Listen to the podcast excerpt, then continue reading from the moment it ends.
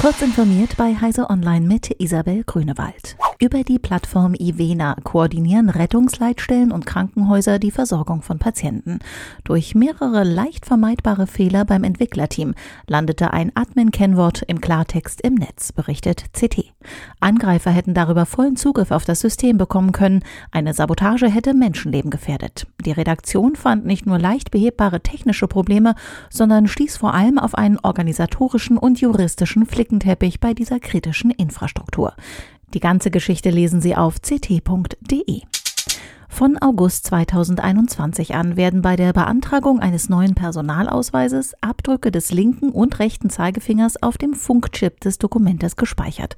Zudem muss das Passbild künftig von registrierten Fotostudios ausschließlich digital erstellt und sicher an die Meldebehörde übermittelt werden. Im Rahmen dieses Transfers soll auch die Biometrietauglichkeit der Fotos geprüft werden. Eine Lichtbildaufnahme auf dem Amt wird ebenfalls möglich sein. Einen entsprechenden Gesetzentwurf, mit dem Reisepässe und Personalausweise sicherheitstechnisch weiter aufgerüstet werden sollen, hat der Bundestag beschlossen. Auch WhatsApp-Nutzer können nun Nachrichten nach gewisser Zeit automatisch löschen lassen. Die Facebook-Tochter führt diese bei Signal bewährte Funktion im Laufe des November weltweit ein. Während bei Signal Benutzer bei der Überlebenszeit einer Nachricht von fünf Sekunden bis zu einer Woche wählen können, bietet WhatsApp gegenwärtig nur eine Sieben-Tagesfrist an. Jeder Teilnehmer eines Chats kann die Funktion ein- oder ausschalten. In Gruppen ist das dem Administrator vorbehalten.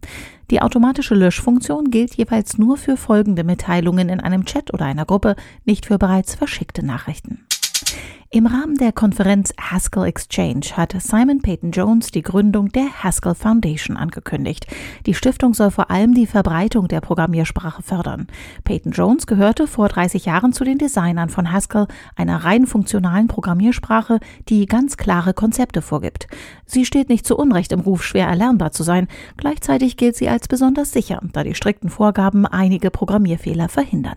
Diese und weitere aktuelle Nachrichten finden Sie ausführlich auf heise.de.